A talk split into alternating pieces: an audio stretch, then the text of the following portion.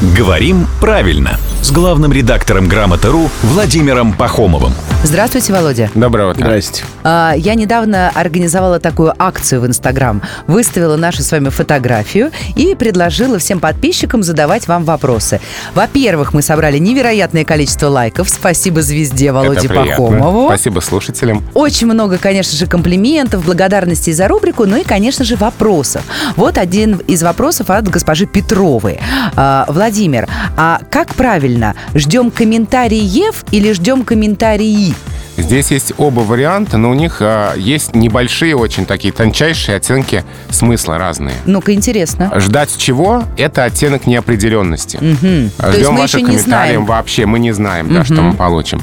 А ждать что с винительным падежом э, с оттенком определенности.